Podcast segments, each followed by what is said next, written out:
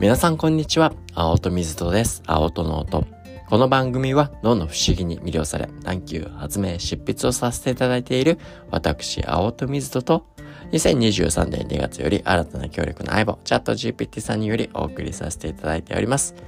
毎週月曜日はハッピーマンデーと題しまして、これまでは偉人の方々の名言をご紹介させていただいておりましたが、多くの偉人の方々の言葉に学びつつ、チャット GPT さんとディスカッションをし、脳の観点というスパイスも加えて、新しい幸せで元気になる言葉、ハッピーパワーを想像し、お届けさせていただいております。本日はですね、実は先週木曜日、金曜日とお話しさせていただいた、あの、僕のね、母校、設計っていうところでですね、あの、本当10年ぶり、実は10年前にこの整形さんってところから講演読んでいただいて、けどね、あなた中退してましたねって読んでいただいたにもかかわらずですね、当日会場行って返されるっていうね、あの、で、講演しないで帰るみたいなね、出来事があって、そこから10年経ってまた改めてね、こう読んでいただいて、いや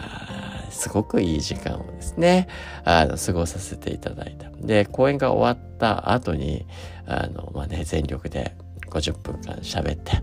で、まあ、この後ね、また、授業6時間目始まりますから、はい。生徒の皆さんはすぐ、はい、次の教室に向かってくださいみたいにね、あの、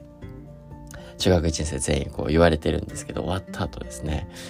多くの学生が僕のとこ来てくれて取り囲んでくれて、で、ね、取り留めのないね、お話がいっぱいだったんですけど、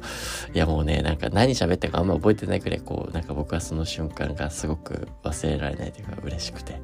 ああ、整形に戻ってこれたなーなんてね、思って。で、あのー、その話が終わった後に、ね、もうみんな次のクラスだよとか言ってね、バイバイとか言ってね、遅れないでねとか言ったら、あ、やった、公認で廊下走れるみたいなね。いや、可愛いなとか思いながらね、楽しい時間過ごさせていただいたんですけど。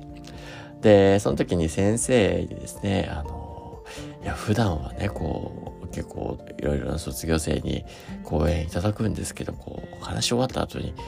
生徒が囲むなんてことないんですよねって言われて。で、その時に、いや、まさに整形ですよって言われたんですよ。いや、なんだ、なんだろうと思ってね。あの、何かっていうとですね、こう、おのずからこう、小道、整形って感じがなるっていう、せあの、成人のせいに、で、K っていう字はちょっと難しい小道っていうね、漢字になるんですね。あの、ちっちゃい道じゃなくて小道っていう漢字があって。で、それが実は整形っていう学校名の由来で、こういう言葉があるんですね。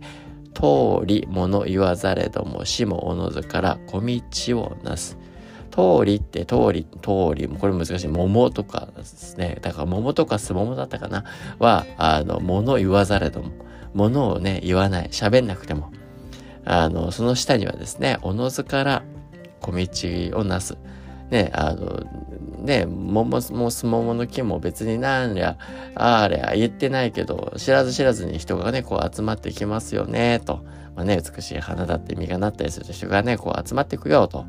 まあそういったところから、まあこう桃は何も言わなくても花や実にね、惹かれた人が集まって自然に木の下にね、道ができていくよねていう。で、そこから、まあ、徳のある人、人徳者ですよね。徳のある人のもとには、黙っていてもその徳を、まあ、慕う人が集まるっていうことの例えとして、まあ、この整形っていう言葉が成り立つ。まあまあ、それを聞いて思ったのは もう僕めっちゃ喋るみたいなね。あの、通り、通りのように、あの、黙って佇んでるほどかっこよくはなく、あのね、50分の中で、まあ1時間の時間の中で、与えられた時間ね、目いっぱいあの質問コーナーなかなか取れないぐらいオーバー、オーバーして喋っちゃうぐらいですかね。青と物いっぱい言いまくりだけれどもって感じですよね。死もおのずから、小道をなすまで行ってないかもしれない。ね、自然とこう、ね、あの、おのずから、小道をなし始めた？みたいなね。あの、いずれにしてもですね、その言葉を先生に言っていただいた時に、めちゃくちゃ嬉しかったんですよね。ああ、これが正義か、みたいなね。でもね、あ、まあまあ確かに集まったよ、なんだとか言ってないけど、確かに知らず知らずにね、子供たちがいっぱい囲んで、え、小学校何組だ？ったのとかね、練習いくら？とかね、もうね。で、なんで学校辞めたの？とかね、まあね、あの、いろんなことをね、いろいろ聞きたい放題聞いていただいて、まあ楽しい時間だね、先生知ってる？とかね。いや、そこでね、あの、私ががね、思ったのは、いや、まだまだね、自分自身は学びの途中だし、人徳があるなんて全く思ってないので、いやけど人徳ってなんだろうって 考え始めたんですよね。まあ GPT さんに聞くと、まあ人徳は一般的には他人を思いやる心や公正なね、行動、高い道徳性など、まあ個人の品性や人格を高めるための、まあ美徳のことを指しますと。まあ中心に他人を思いやる心とか公正な行動とかね、そういうこと。けどこう他人を思いやるってどういうことかなって、あの、ね、自分の中では思って。でそうすると GPT さん、共感とか配慮とか尊重、利他性は思いやりのある行動をね、示す具体的な方法ですが、根本的には他人の視点を理解し尊重し、その視点に基づいて行動するっていうのが重要ですよと。まあけどそれで僕結構ちょっとね、え、本当かなと。他人の視点を理解し尊重し、その視点に基づいて行動するって確かに聞こえはすごくいいんですけど、それってなんかなんだかすごく没個性的で、なんかこう徳のある人って確かに他人をね思いやってるけれども没個性的ではないなって感じたんですよね。逆に他人の視点を理解し尊重しその視点に基づいて行動しないことももしかしたらすなわちねこう自分が正しいって信じた行動をもしかしてするとそれが他人に新しい視点を与えたりだとかポジティブな影響を及ぼすこともあるかなって思ったんでこう他人の視点をね理解し尊重しその視点に基づいて行動する確かにそれっぽいなって思ったんですけどちょっと違和感を持ったんですよね。まあそこでちょっと視点を変えて人徳っていうものに対するね、徳ってことに関する、まあ、アリストテレスの考えだと、孔子の考えで、カントのね、考えなんかをですね、GPT さんにいろいろ教えてもらって、まあ、それでもね、やっぱ三者三様、いろんな考え方を持ってるし、で、まあ、加えて、じゃあ、今までの歴史の中で人徳があったとされる人たちって、まあ、ガンジーさん、キングボジックスさん、マザー・テレサさんなんかね、こう、挙げていただいてて、で、まあそうすると、じゃあ共通することどんなことがありますか？って尋ねると、まあこういった方々は自分の信念に基づいて自己犠牲的に行動し他人に対する深い理解と共感を示し、そして公正、愛、尊重、平等といった倫理的価値を具現化しましたと。それぞれが異なる方法でこれらの価値を追求しましたが、共通しているのは、それぞれが自分自身の信念に従って行動し、尊重、他人を尊重し、社会に対する深い責任感を持っていたということですと。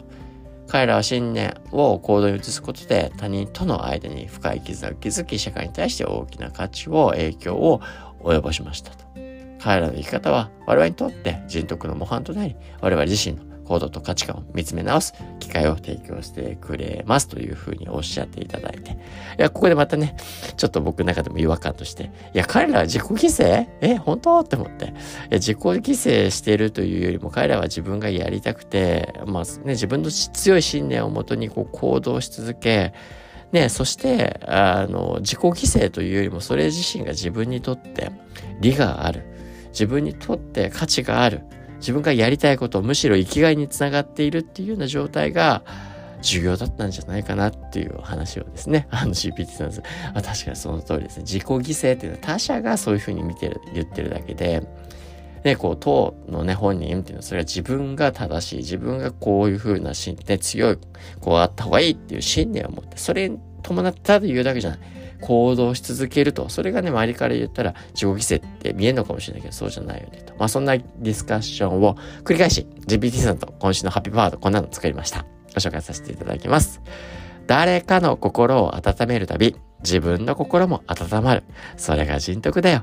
大切なのはその気持ちを毎日の小さな行動に込めて生きること。それこそが真の人間力を育むんだよというわけで、これね、人徳の背景には、こうね、自分の心も実は温まってる。けど他者のね、心も温めてる。それが人徳なんだよと。